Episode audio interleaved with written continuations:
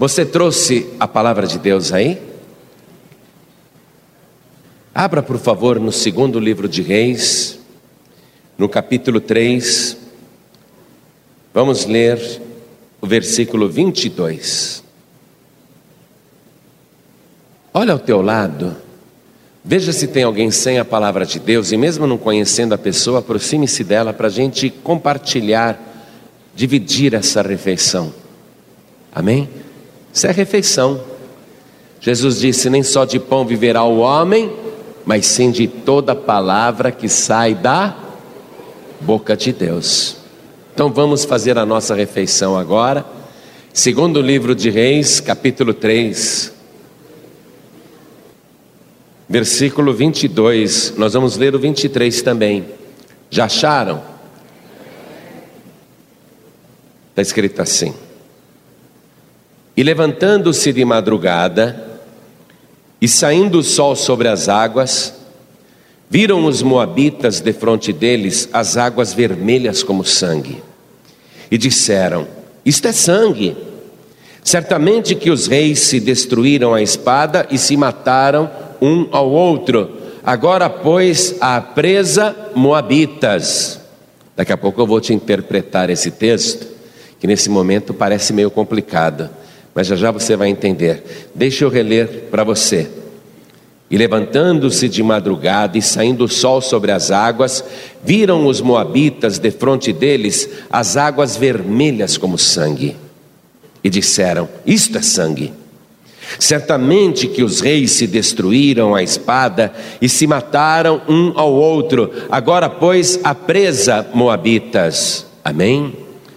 Eu vou ler mais uma vez e cada pessoa que está comigo aqui na sede da Paz e Vida do Rio de Janeiro repete em seguida. Vamos lá. E levantando-se. Levantando legal, todo mundo. E levantando-se levantando de madrugada e saindo o sol sobre as águas, viram os moabitas de frente deles as águas vermelhas como sangue e disseram: Isto é sangue Certamente que os reis se destruíram a espada e se mataram um ao outro. Agora, pois, a presa Moabitas. Amém? Quem ama a palavra de Deus aqui? É boa demais, né? Cada dia a gente ama mais a palavra de Deus, é uma coisa impressionante. E quanto mais a gente se dedica a estudar essa palavra, mais tesouros escondidos a gente vai encontrando ali dentro. Quanto mais você revira esse baú que parece velho, mais coisa nova você acha. Você então que ama a palavra de Deus, desocupe as tuas mãos e vamos dar a melhor salva de palmas que a Vila da Penha e o Rio de Janeiro já deu para a palavra de Deus. Vamos glorificar o Deus desta palavra. E vamos glorificar aquele que é a própria palavra, o Verbo de Deus, o Senhor Jesus. Vamos aplaudir e dar glória. Que coisa linda! Você que está ouvindo pela rádio ou pela internet, junte-se a nós aqui no Rio de Janeiro, glorifique a Deus conosco. Vamos aplaudir, vamos dar glória, glória, glória a Deus. Isso, continua, dá glória, dá glória. Oh Pai bendito, recebe este louvor. Não é só o povo aqui desta igreja, em toda parte tem alguém te glorificando. Abre o céu para receber, e sobre cada vida que te exalta, derrame a tua bênção, a tua graça, a tua virtude, o teu poder. Deus bendito, esta multidão veio para ouvir o Senhor falar. Ninguém quer escutar o homem, todos querem ouvir o Senhor. Então vem agora, tome o lugar do pregador, envia a tua palavra com poder e autoridade, e que a tua palavra vá e produza o resultado para o qual está sendo mandada. Em nome do Senhor Jesus, diga amém, Jesus. Poder se assentar, por favor. Você sabe que depois do rei Salomão ter morrido, o reino de Israel se dividiu. E houve uma separação. Cortaram o país pela metade e é como se houvesse ali duas nações, apesar de ser só uma, e dois reinos dentro do mesmo país. Coisa absurda. Mas tinha que acontecer porque estava profetizado. E exatamente de Betel para cima, Betel fica a 20 quilômetros de Jerusalém, para baixo. Jerusalém está para baixo, Betel está para o norte. Exatamente de Betel para cima, até Dan, até a ponta do país, é como se fosse assim, mais ou menos, de Brasília para o Pará, para Belém, né? Para a ilha de Marajó, lá para a ponta. É como se dali para cima fosse outra nação, mas era o mesmo país, porém com outro rei. E de Jerusalém para baixo, daquela fronteira para baixo, era o reino de Judá. Então em cima ficou sendo o reino de Israel, e dali para baixo ficou sendo o reino de Judá. Isso daí, é claro, criou problemas. Problemas inclusive espirituais, problemas inclusive estratégicos, porque a nação dividida não tinha a mesma força que uma nação unida. Um país é, com dois reis era como um corpo com duas cabeças, cada um fazia algo diferente e o país se dividia, cada um ia para o seu lado. Mas essa situação vai permanecer. É um fato histórico, eu estou te situando nesse caso. Bom, o reino do norte, o reino de Israel, apostatou completamente. Isto é, se desviou da fé, da lei de Moisés, e passou a seguir uma religião própria. Mas o reino do sul, o reino de Judá, continuou fiel a Deus. E quase todos os reis que governaram Judá, o reino de Judá, foram homens de Deus. E quase todos os que governaram o reino de Israel foram ímpios. E o lado do norte sempre sofria consequências por causa do seu desvio espiritual. Esse capítulo 3 que nós lemos aqui no segundo livro de Reis, e por isso que fala reis, porque teve uma época que Israel teve muitos reis, conta um caso de um rei que começou a governar, e ele era filho do rei Acabe. O rei Acabe foi casado com a Jezabel e foi um dos reis mais ímpios de Israel. Esse que passou a governar Israel chamava-se Jorão, ele era filho de Acabe e Acabe tinha morrido.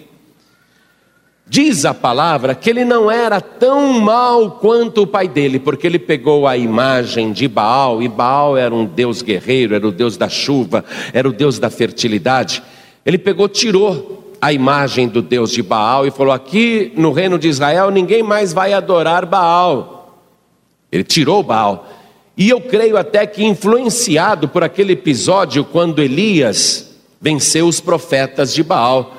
Ele ficou sabendo da história, Deus desceu fogo do céu, o Deus verdadeiro é o Deus que Elias invocou, os profetas de Baal eram falsos profetas. Então ele falou: para que, que nós vamos ficar adorando esse Deus Baal que não faz nem chuva descer do céu, não é Deus nenhum da fertilidade, nem fogo desceu do céu.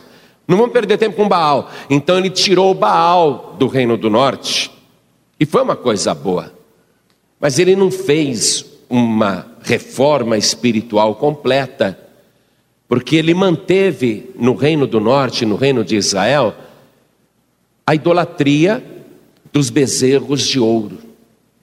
Ele deu continuidade àquele culto pagão dos bezerros de ouro.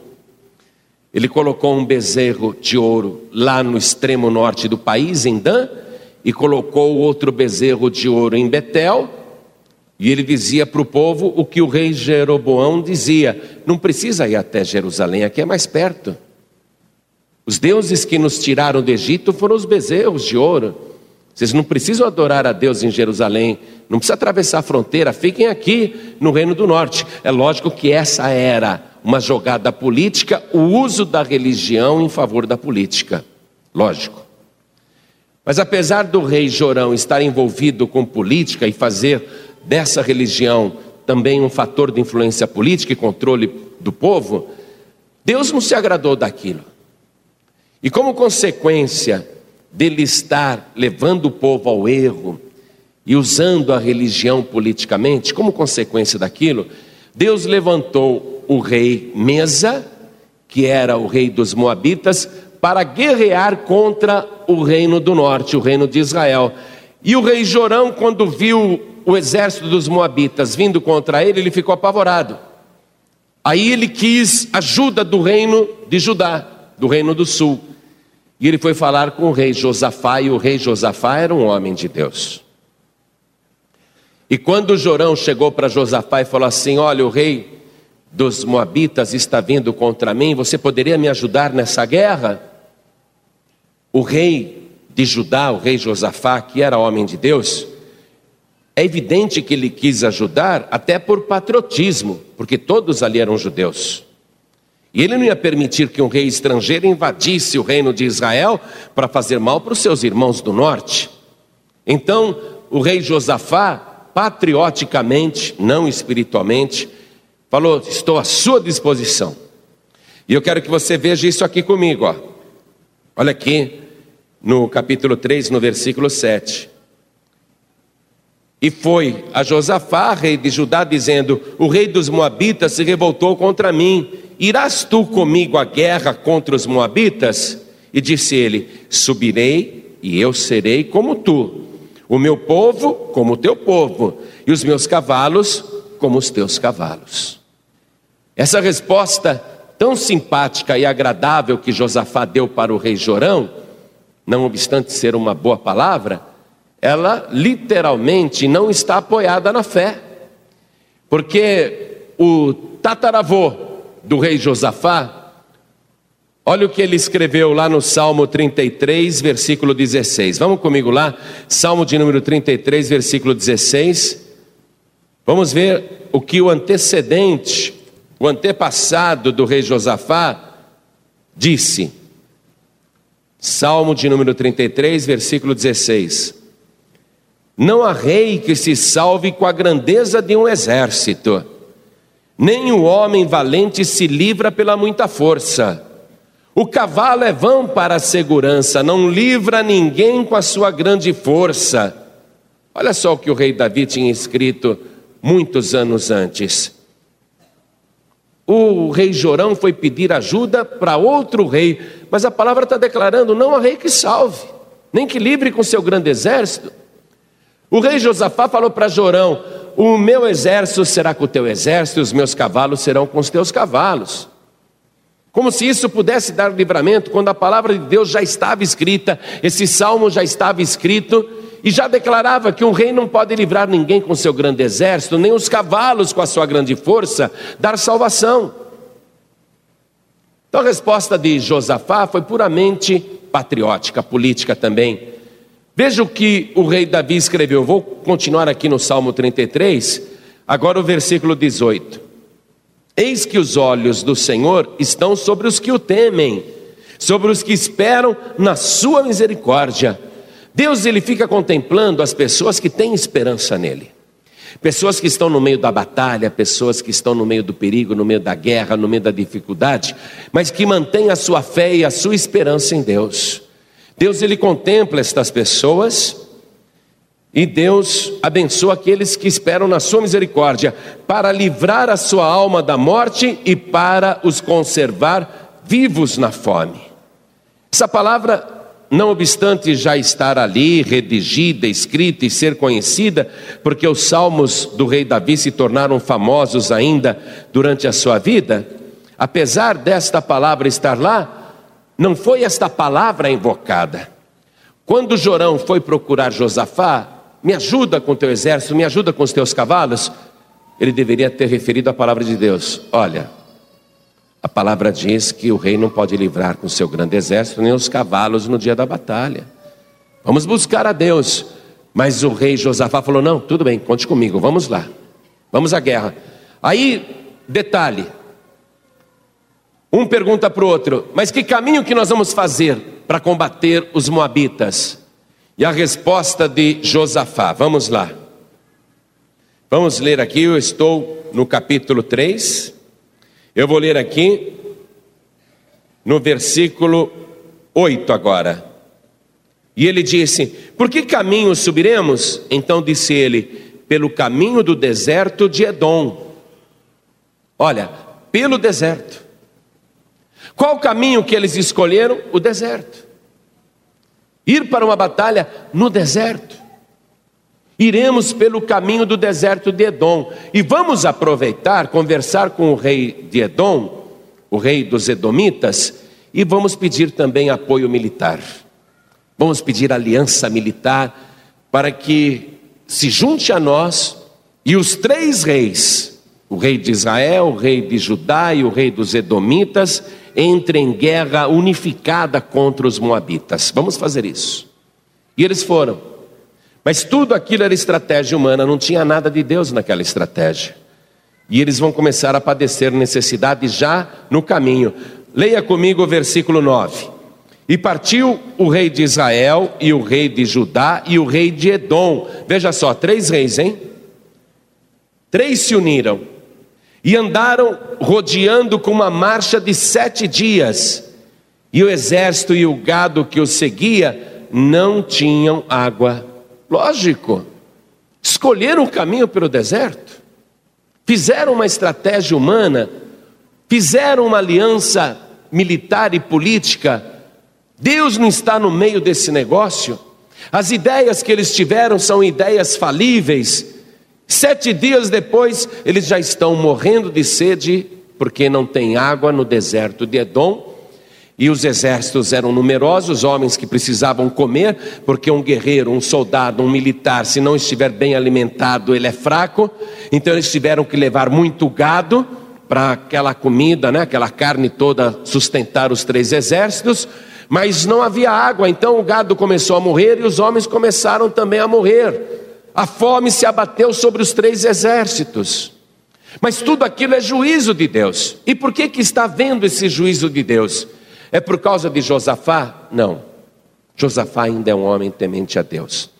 É por causa do rei dos Edomitas, ainda que eles tenham aprontado muito contra o povo de Israel, agora eles estão como aliados. Então não é por causa do rei dos Edomitas, é por causa do rei Jorão.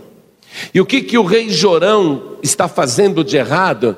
Que faz com que a sua vida, ao invés de ir para frente, dê para trás, e ainda prejudique as pessoas que se aproximam dele. O que é que o rei Jorão está fazendo para que o juízo de Deus venha contra ele e prejudique as pessoas à sua volta? Porque esta é a consequência. Toda vez que alguém saiu fora da direção de Deus e está até contra Deus, não apenas a própria pessoa vai sofrer as consequências, mas até quem está em volta, os inocentes.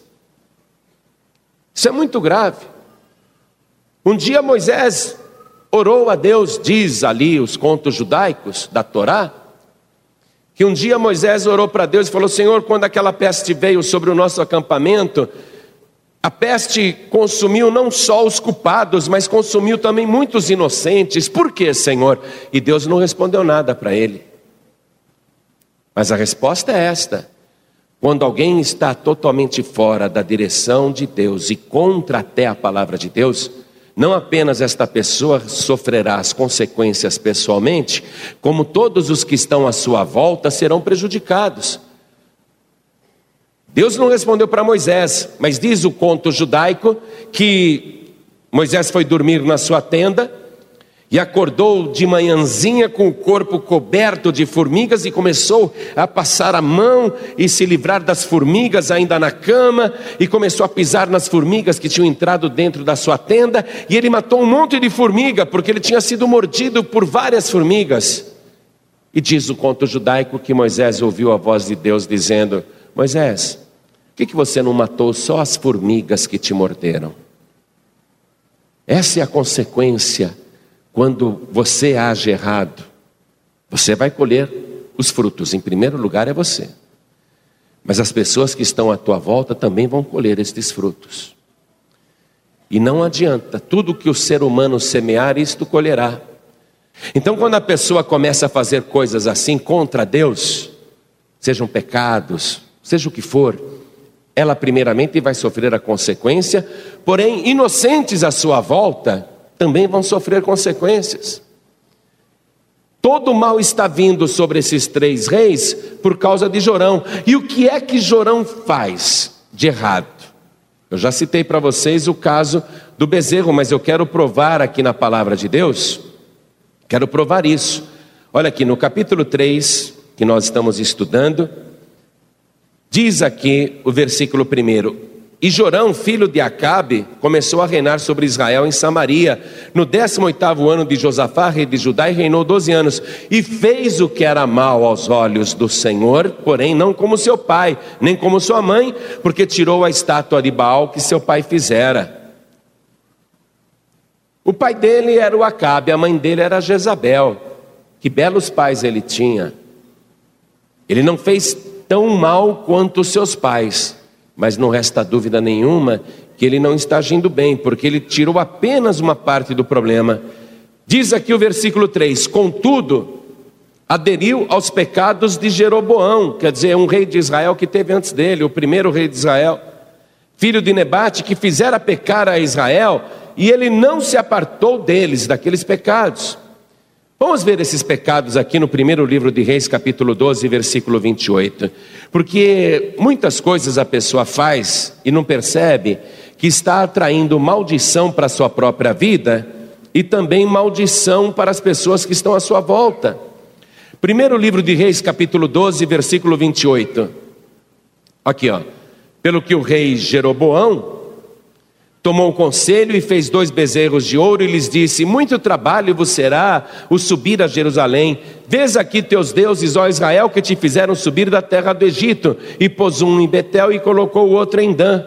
E este feito se tornou em pecado, pois que o povo ia até Dan, cada um a adorar. Também fez casa dos altos e fez sacerdotes dos mais baixos do povo, que não eram dos filhos de Levi, sacerdotes sem chamada divina e sem qualquer conceito moral.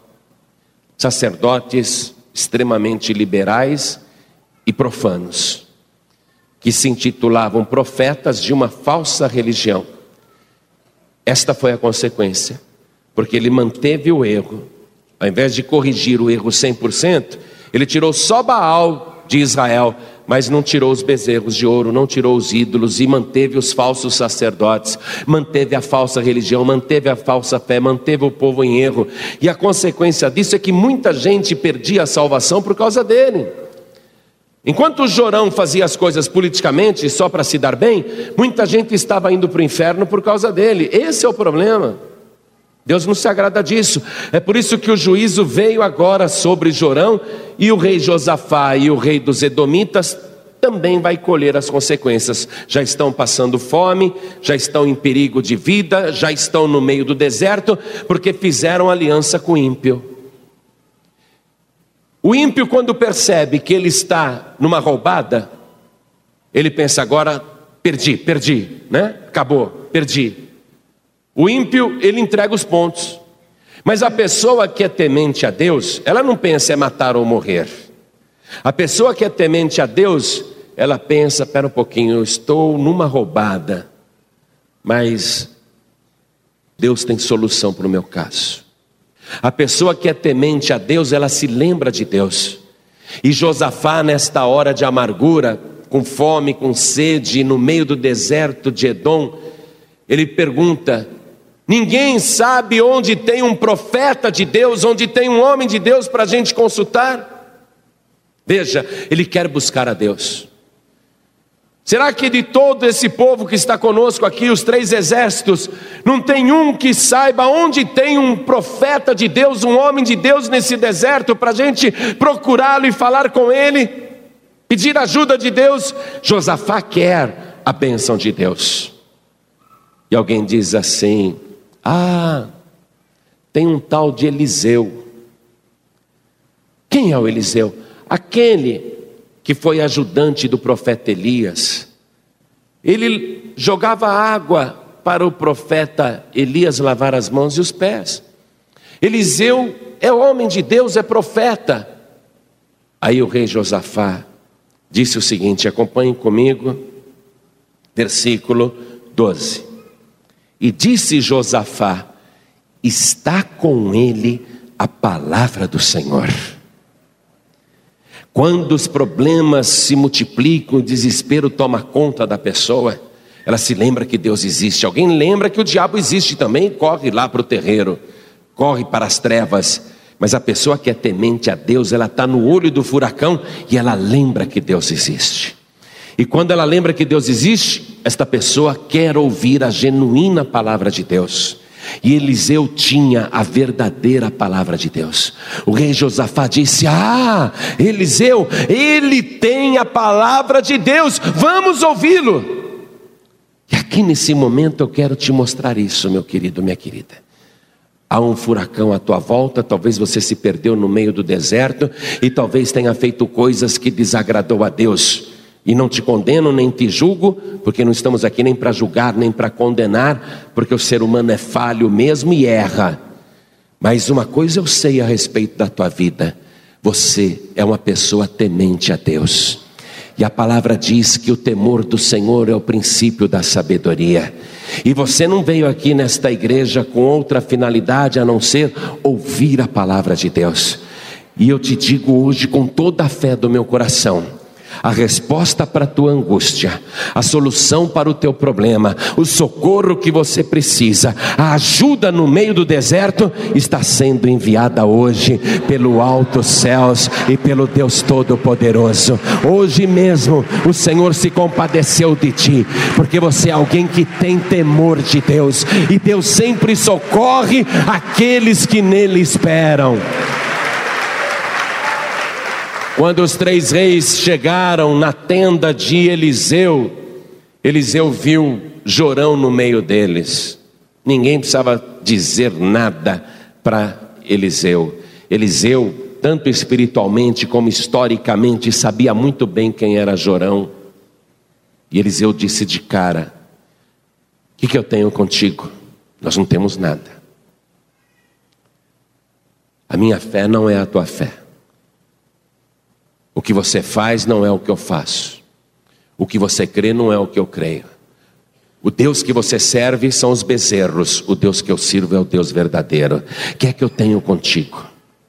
A palavra que eu ouço é a palavra de Deus, e a palavra que você ouve é a palavra dos homens. O que, que eu tenho contigo, Jorão? Vai consultar os adivinhos da tua mãe, porque Jezabel era feiticeira e tinha muitos médiums a seu serviço vai consultar os adivinhos da tua mãe, vai consultar os adivinhos do teu pai. Eliseu ficou indignado quando ele viu Jorão, assim como Deus não queria abençoar Jorão, o próprio Eliseu revelava ali a disposição de Deus de afastar Jorão. A atitude de Eliseu não era a atitude de uma pessoa orgulhosa, era uma atitude refletida do Espírito de Deus porque Deus já tinha se apartado de Jorão, um homem que não queria saber de Deus. Então também Eliseu, agora refletindo o coração de Deus, porque ele era homem puro de Deus, ele diz: Eu não tenho nada contigo, vai consultar os adivinhos da tua mãe e do teu pai. E Jorão diz: É que Deus, o Senhor, resolveu entregar estes três reis aqui o rei de Israel, o rei de Judá e o rei de Edom, resolveu entregar nas mãos do rei dos Moabitas para destruir. É juízo, é sentença. E não disse mais nada. O ímpio sabia que quem estava por trás da represália era o próprio Deus. O ímpio sabe. O ímpio sabe quando tudo está dando errado na vida dele, quando ele está se perdendo, ele sabe que ele está em represália com Deus, que Deus está repreendendo a sua vida. A pessoa sente isso, mas falta temor temor para mudar de vida, temor para corrigir o caminho. Prefere andar pelo deserto, prefere fazer aliança com outras pessoas, com pessoas falhas, se perde totalmente. Mas o ímpio sabe que aquilo é juízo, e Jorão sabia que aquela situação era juízo de Deus. E Eliseu respondeu: Olha, se o rei Josafá, o rei de Judá, não estivesse com você, Jorão, eu nem te receberia. Só estou te recebendo em respeito à pessoa do rei Josafá, que é temente e homem de Deus. E aqui tem o inverso da situação que nós estávamos descrevendo. Enquanto o ímpio faz coisas que sobram para os inocentes, quando tem um homem de Deus ou uma mulher de Deus andando com o ímpio, a bênção também vai para o ímpio. O caminho é inverso. Enquanto o ímpio prejudica o justo, o homem de Deus ele abençoa o ímpio. Se não fosse Josafá, eu não te ouviria, não te atenderia, não te receberia. Mas me tragam aqui uma harpa. Eu quero uma harpa. Me tragam aqui um tangedor, ele diz, um tocador, um que vai tanger as cordas. Me tragam um tangedor aqui.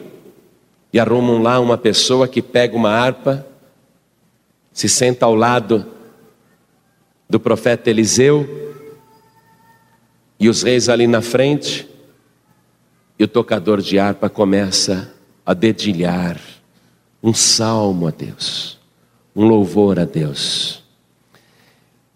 E aquele louvor começa a mudar o ambiente, começa a mexer com as pessoas que estão em volta, porque o rei de Edom não era temente ao Senhor, o rei de Israel não era temente ao Senhor, mas Josafá era. E aquele louvor que começou a ser entoado, passou a neutralizar toda influência maligna que estava no local. Porque junto com o rei Jorão vieram perturbações, vieram tormentos, vieram entidades, vieram espíritos, toda aquela carga maligna que ele carregava, porque ele era mal diante dos olhos do Senhor, ele levava aquilo junto. Mas quando o louvor passou a ser dedilhado, quando o louvor passou a ser enteado, o ambiente foi se transformando. A unção de Deus começou a percorrer aquele pequeno acampamento. A virtude de Deus começou a se mover. Os corações passaram a ser tocados também, como se fossem a harpa que o músico dedilhava em louvor a Deus. Os corações também passaram a louvar a Deus. E quando os corações sentiram o louvor a Deus, quando aquele louvor tomou conta do lugar, então o Espírito de Deus se manifestou sobre Eliseu. É muito importante que você venha para a igreja no momento do louvor, que você chegue antes para cantar com os músicos, com os levitas. É muito importante que você participe desse louvor. Eu sei que às vezes a pessoa fala assim: não, primeira meia hora é louvor na paz vida, eu vou chegar depois de meia hora que a reunião começou, porque eu só estou interessado em ouvir a palavra. A palavra vai ser pregada, como sempre é pregada, mas quando você vem e prepara o teu coração com louvor a Deus, a palavra entra poderosa na tua vida. Aquilo que poderia ser para outra pessoa acaba sendo para você mesmo. Então começa a chegar mais cedo, vir para o louvor. E quando aquele louvor o toque da harpa, aquele som bonito das cordas, foi quebrantando os corações, o Espírito de Deus se manifestou. E olha, eu digo diante de Deus: se eu soubesse cantar um pouquinho assim, eu cantaria agora, só para o louvor encher este lugar. Você sabe cantar, não sabe? Melhor que eu? Canta aquele lá, Rude Cruz se erigiu. Canta um pedacinho, canta.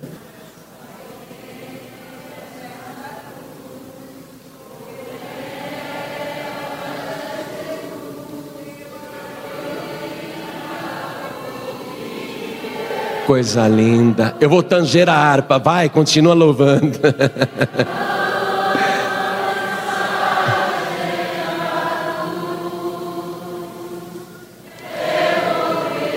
coisa linda.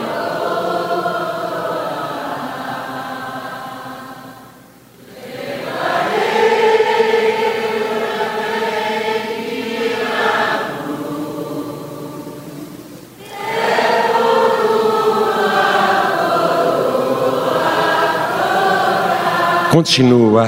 Olha o Espírito de Deus se movendo. Continua.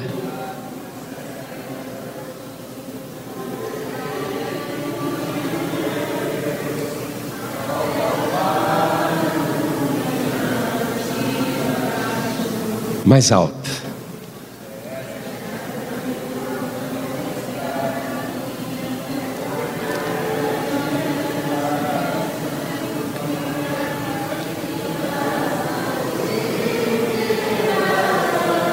Sim, eu amo. Vamos lá.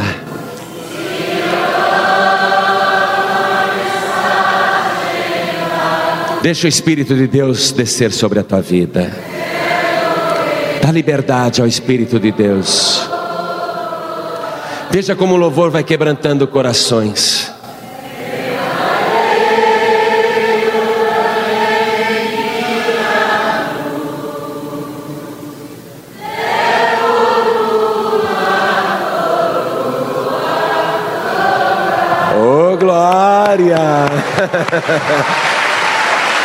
Foi isso que Eliseu pediu naquela hora.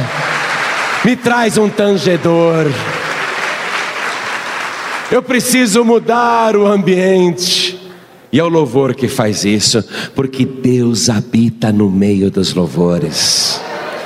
E naquele momento o Espírito de Deus veio sobre Eliseu. E Eliseu passou a falar não como homem, nem como profeta, mas ele passou a falar como se fosse o próprio Deus. Assim diz o Senhor: Fazei muitas covas neste vale seco, muitas covas, façam muitas covas. Vocês estão morrendo de sede, vocês estão sem água, mas vocês não vão ver vento e vocês também não verão chuva mas descerá tanta água sobre esse lugar, que bebereis vós, e os vossos homens, e o vosso gado, e os vossos animais, e se isso for pouco, diz o Senhor, ainda darei vitória contra o numeroso exército inimigo. E a palavra foi profetizada. A palavra, quando é profetizada, deixa a pessoa numa situação complicada. Porque se ela creu, ela tem que entrar em ação. Se ela não creu, ela vira as costas e vai embora. Se a palavra profetizada disse: cavem muitas covas neste deserto, se a pessoa creu, vai fazer as covas. Mas não tem nuvem no céu. Mas a pessoa que creu, ela não vive pela vista, ela vive pela fé mas não tem vento, não tem nem ruído de chuva. Mas a pessoa que vive pela fé não precisa de sinais externos. Quando a pessoa crê na palavra que foi liberada, ela parte para ação. Então, naquele momento em que a profecia saiu da boca de Eliseu, ou eles iriam fazer as covas para receber água, ou brevemente alguém iria fazer covas maiores para colocar os seus cadáveres. Em outras palavras, ou você crê na profecia para fazer covas e receber água, ou virão outros e farão a tua cova. A vida ou morte? Morte se deixar do jeito que está, mas vida se você crer na palavra do Deus Todo-Poderoso. Hoje Deus está profetizando na tua vida você não vai ver chuva, você não vai ver vento, você não vai ver sinal nenhum externo, nenhum ruído, mas Deus vai fazer chover bênçãos na tua vida, e não apenas vai chover bênçãos sobre você, Ele vai encher o teu deserto de água porque Jesus disse para a mulher samaritana: qualquer que beber da água deste poço de Jacó voltará a ter sede, mas aquele que beber da água que eu lhe der, se fará dentro desta pessoa uma fonte de água viva que jorra para a vida eterna. E quando Jesus um dia estava numa festa, ele disse: Quem crê em mim, como diz as Escrituras, rios de água viva fluirão de dentro do seu ventre. E isso disse ele, está lá escrito em João 7,39, a respeito do Espírito Santo que haviam de receber todos os que nele crescem. Se você está enfrentando um deserto espiritual, Pode preparar aí o teu próprio corpo, como se fosse um vaso, porque Deus vai te encher da água viva do Espírito Santo, e vai ser uma água tão poderosa que ela vai jorrar através de você e vai alcançar o trono santo de Deus. O teu deserto está acabando hoje, a profecia é para você partir para ação e tomar posse daquilo que Deus está te falando. Deus está dizendo: você não vai ver nada, mas eu sou o Deus que opera no invisível.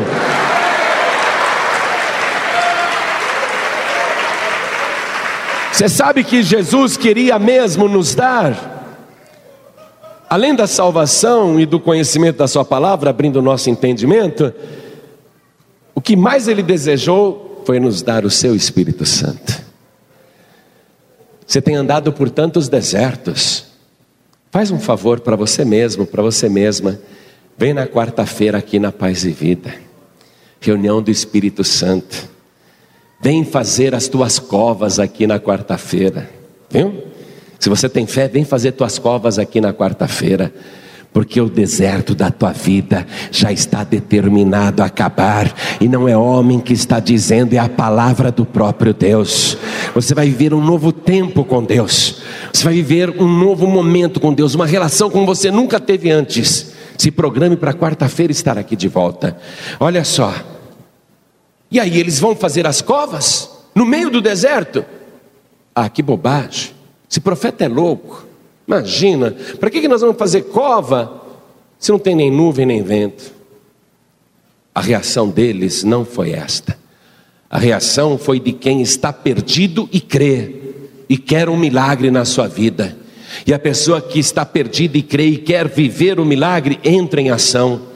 Eles começaram a cavar muitas covas, muitas, muitas, para servirem como pequenos açudes, porque a palavra tinha prometido: vai ter tanta água aqui que vocês vão se saciar.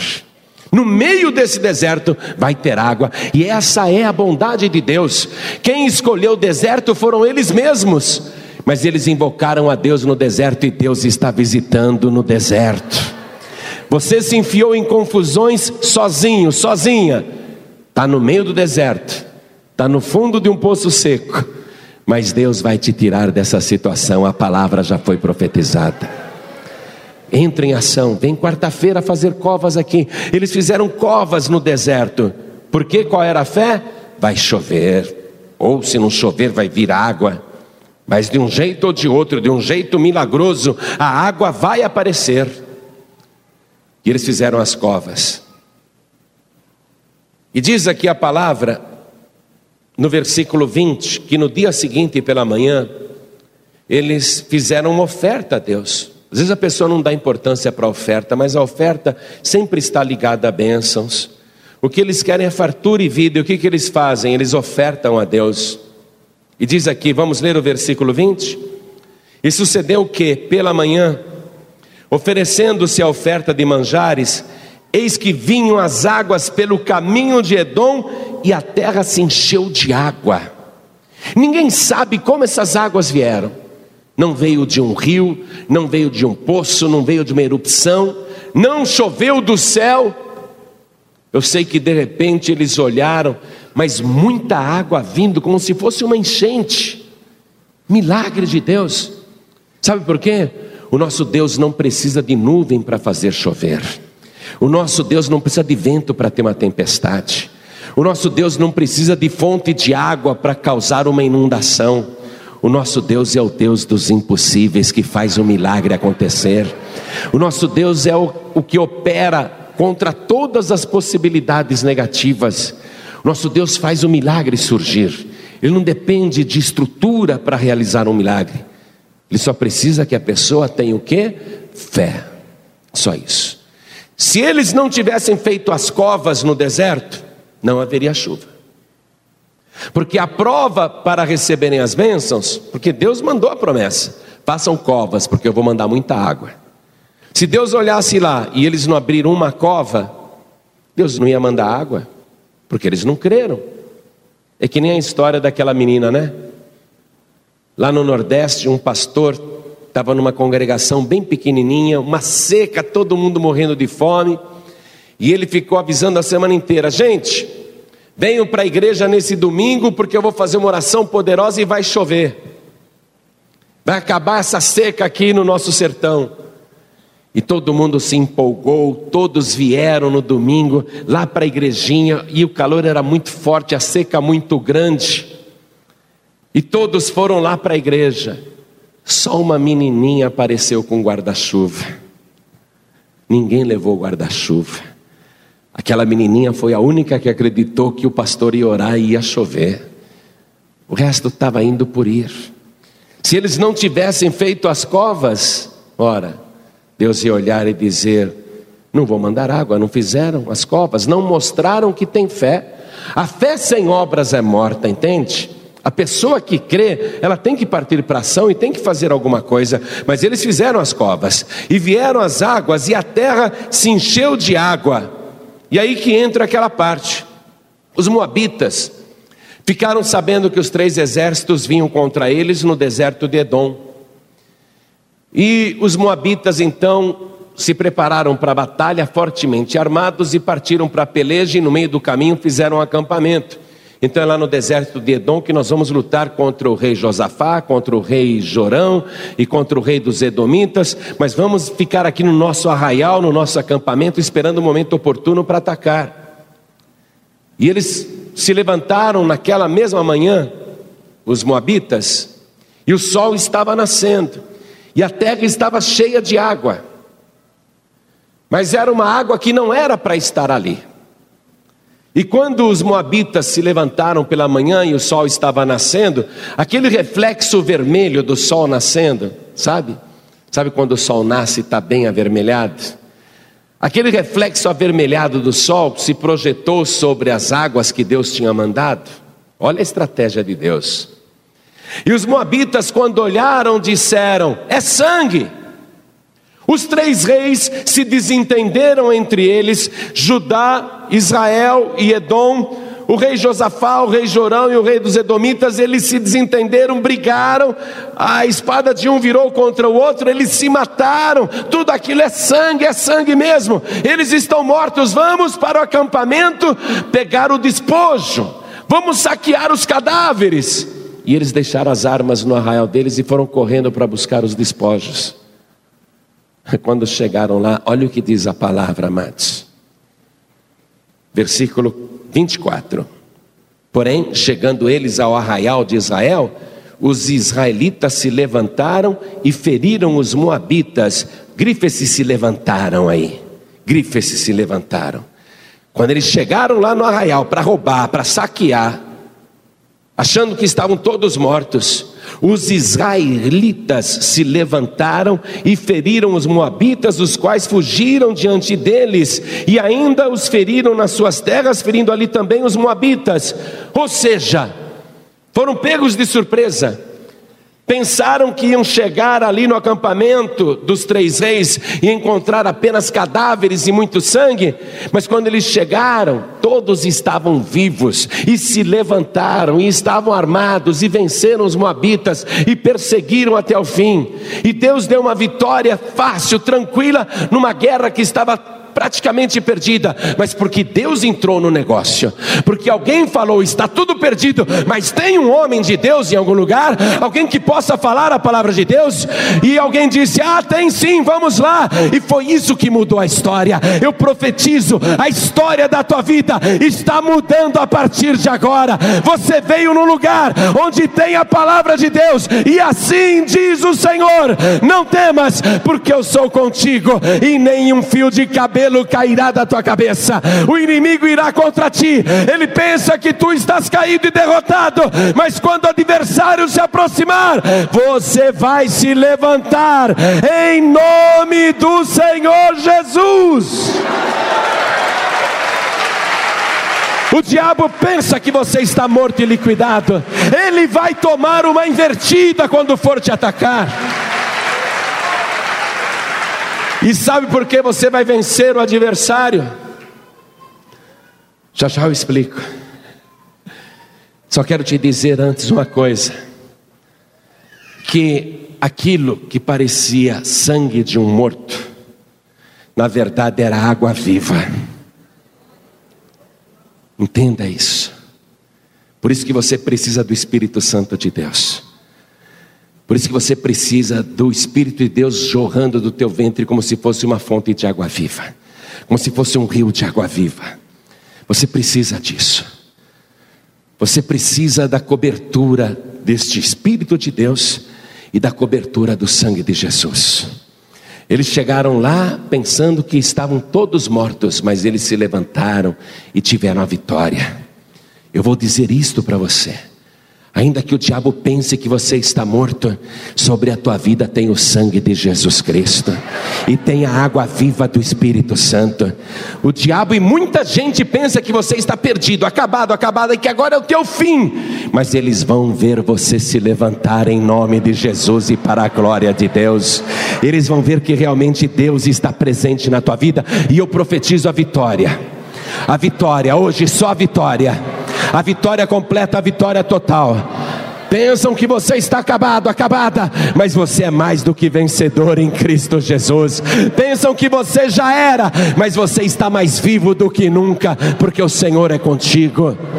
E o detalhe de tudo isso ainda, eu quero que você veja lá no livro de Apocalipse, no capítulo 12, versículo 11, que diz assim: E eles, em guerra contra a serpente, o dragão, Satanás, e eles o venceram pelo sangue do Cordeiro e pela palavra do seu testemunho.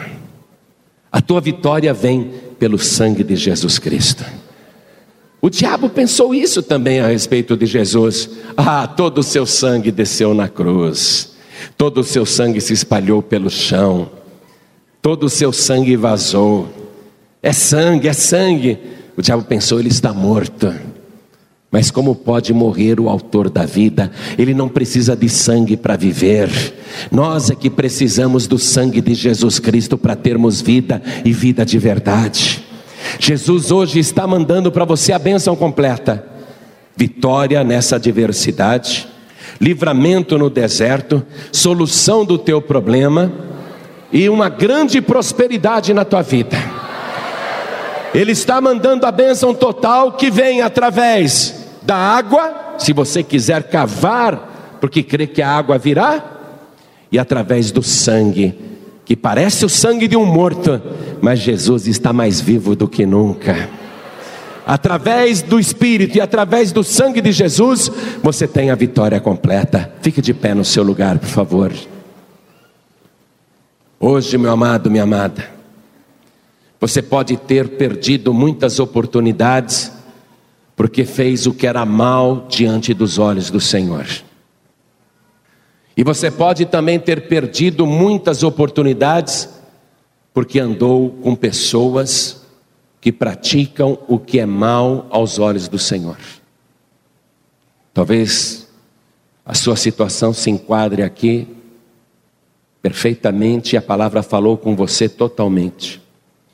E você está refletindo. Quantos males você causou a você mesmo, a você mesma, por causa das coisas erradas que fez? E quantos males você causou para inocentes à sua volta, por causa dessas mesmas coisas erradas? Mas hoje você veio aqui porque tem temor de Deus, e você veio buscar o socorro do Senhor. Deus, para cada um de nós, sabe o que Deus diz? Aquilo que Eliseu falou para Jorão: Jorão, se você não tivesse vindo aqui com Josafá, eu não ia te receber. Deus diz a mesma coisa para a gente: João Ribe, se você não tivesse vindo diante do meu trono, na companhia do meu filho Jesus, eu não ia te receber. E Jesus, ele diz assim: Pai, recebe, porque essa pessoa está comigo. Deus, ele não tem motivo para nos receber, porque nós somos maus diante dele. Mas Deus nos recebe porque a gente vai em companhia do seu filho Jesus. Se você quiser entrar na presença de Deus, tem que ser na companhia de Jesus Cristo. Porque ele disse: Eu sou o caminho, a verdade e a vida, e ninguém vem ao Pai a não ser por mim. Tem que ser através de Jesus. Tem que haver na tua vida uma determinação de parar de fazer aquilo que irrita a Deus, seja pecado, seja má conduta, sejam coisas erradas seja idolatria, seja questão espiritual, você precisa parar todas essas coisas, se converter, mudar de vida, porque senão irão cavar uma cova para você. Se você não fizer agora esta tua parte, com certeza você vai perder a grande oportunidade de se dar bem nesta vida. O Senhor Jesus está enviando uma palavra completa que envolve restauração da tua vida, transformação do teu caminho, fartura nesse momento de crise, água em abundância, vida em abundância, vitória em abundância. Ele está fazendo agora uma proposta completa para você. Tudo que você tem que fazer é se render ao Senhor.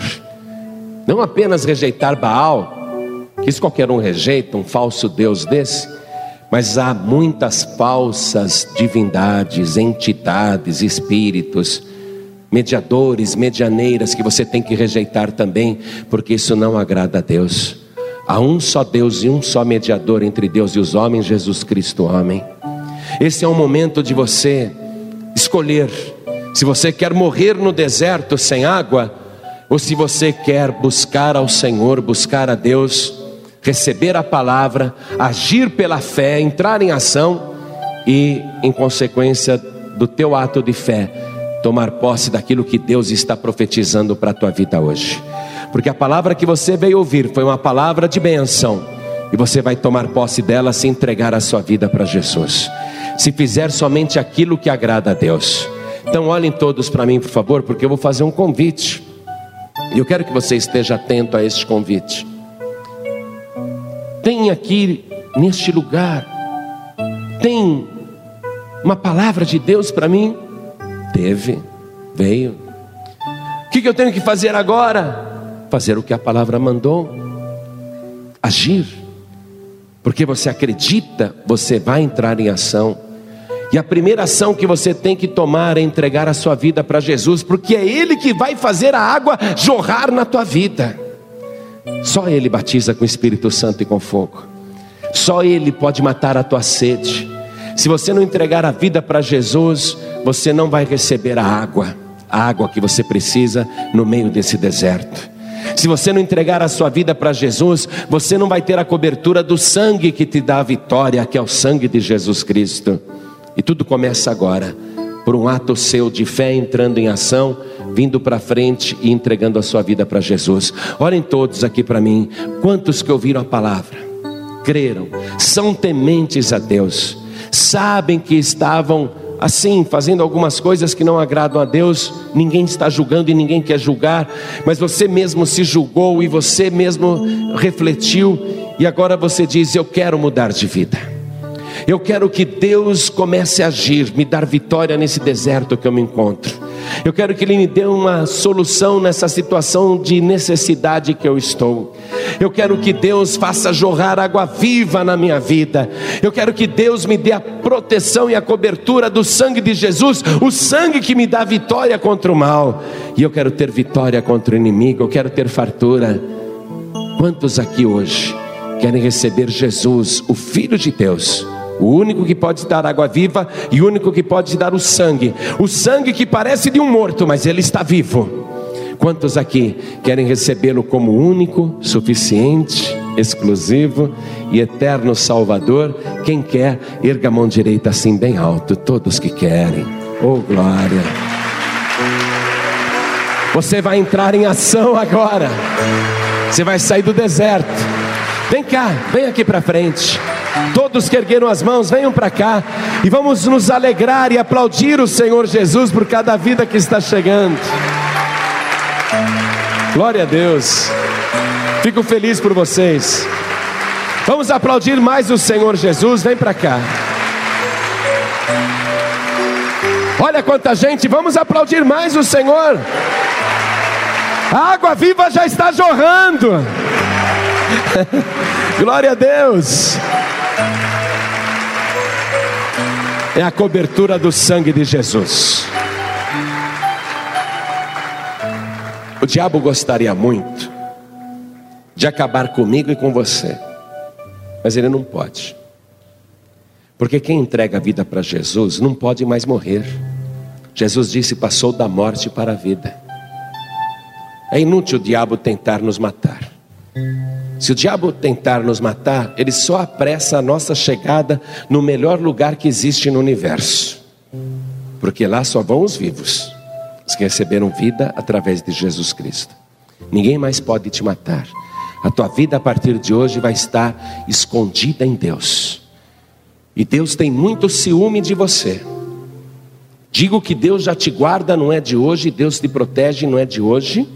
Um dia Ele te mostrará lá na glória todas as situações em que Ele já te livrou, bênçãos que Ele já providenciou, ocasiões em que você nem fez a cova, mas Ele mandou a água assim mesmo. Um dia você vai falar: Puxa, Senhor, a eternidade é pouco para eu te amar e te agradecer.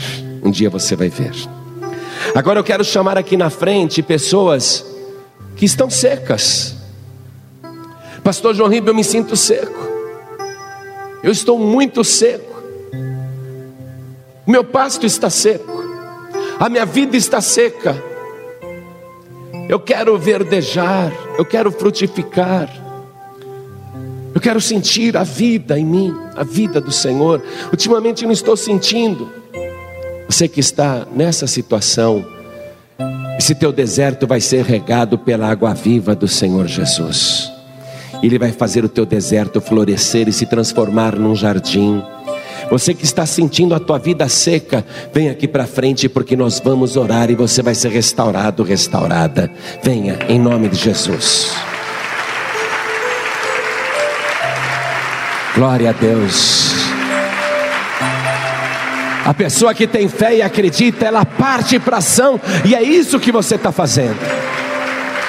Glória a Deus, vem para cá. Vamos aplaudir mais o Senhor Jesus. Enquanto tantas vidas estão chegando, quero falar com você que está nos ouvindo pela rádio, você que está nos ouvindo pela internet. Eu sei que você sentiu a distância, o frescor da água viva. Eu sei que você sentiu a distância o poder do sangue de Jesus. E eu sei que você está cansado, cansada disso. E que você quer o socorro de Deus. Você que está ouvindo pelo rádio e pela internet, eu sei que você é temente a Deus, é por isso que você continua até agora aí ouvindo a palavra. E eu faço esse convite também. Quer vida de verdade? Quer que o Senhor faça jorrar água viva sobre você, sobre o teu deserto? Quer voltar para Jesus? Quer entregar a vida para Jesus? Se você quer, se ajoelhe ao lado do teu rádio, onde você estiver. Se ajoelhe ao lado do teu computador, se você está acompanhando pela internet, se ajoelhe aí ao lado do teu computador. Você que está dirigindo e a palavra falou com você, Quer entregar a vida para Jesus? Então diminui a velocidade um pouquinho, coloque a mão direita sobre o teu coração e espere, porque já já nós vamos orar. E eu vou pedir para cada pessoa que veio aqui para frente que se ajoelhe comigo diante do altar. Nós estamos de joelhos agora diante de Deus. Está escrito que um dia, até quem não quer, vai ter que dobrar o seu joelho diante dele. Por isso que você é bem-aventurado, bem-aventurada, porque você decidiu dobrar os joelhos agora. Você é muito esperto. Você é muito esperta. Você dobrou o joelho antes de ser necessário, porque um dia todo joelho se dobrará e toda língua confessará que Jesus Cristo é o Senhor para a glória de Deus Pai. Até os que não gostam dele, um dia vão ter que confessar que Jesus é o Senhor. Mas você é um bem-aventurado, é uma bem-aventurada, porque tomou essa decisão agora. Coloque a mão direita sobre o teu coração. Faça comigo esta oração. Ore assim: Meu Deus e meu Pai, meu Deus bendito, meu Deus amado, a tua palavra falou comigo, e eu quero pedir perdão ao Senhor pelas coisas que eu fiz e te desagradou. Eu quero, Senhor, mudar de vida. E a primeira decisão que eu tomo agora é me arrepender dos meus pecados e das coisas erradas que fiz e abrir mão de qualquer outro Deus, ou qualquer entidade, ou qualquer espírito, ou qualquer ídolo. Eu abro mão agora de qualquer falso Deus para declarar de joelhos e com a minha boca que eu não tenho outro Senhor, nem outro Salvador, a não ser o meu Senhor Jesus, que é suficiente para mim e por toda eternidade é o meu redentor. Meu Pai querido, eu estou orando ao Senhor para suplicar, perdoa os meus pecados. Eu errei muitas vezes, me prejudiquei a mim mesmo e prejudiquei também pessoas à minha volta. Eu quero, meu Deus, que a minha vida, ainda que esteja no deserto, seja restaurada, reedificada. Eu quero, meu Deus, tomar posse de tudo aquilo que a tua palavra profetizou para mim. Eu quero, meu Deus, possuir agora as bênçãos desta reunião. Eu tomo posse, em nome de Jesus, por tudo aquilo que foi prometido, que foi profetizado. Eu tomo posse, Senhor, principalmente da minha salvação. Senhor, não deixe a minha vida ficar seca, não deixe faltar em mim o teu Espírito Santo. Eu quero fazer covas, eu quero te buscar, eu quero vir aqui, quarta-feira, buscar o teu Espírito. Eu quero, Senhor, ser uma pessoa cheia do rio da água da vida. Meu Deus da glória, eu te suplico, me recebe, Senhor. Faça o favor de me receber por tua graça. Me receba agora. Eu preciso do Senhor.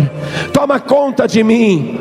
Cuida de mim fica comigo, me livra do perigo, me dá vitória contra o mal, me sacia no deserto, me dá vitória contra o adversário, me dá prosperidade, me dá a tua presença, me dá o teu sangue, me dá o teu espírito, em nome de Jesus o meu único, suficiente, exclusivo e eterno Salvador para todos sempre.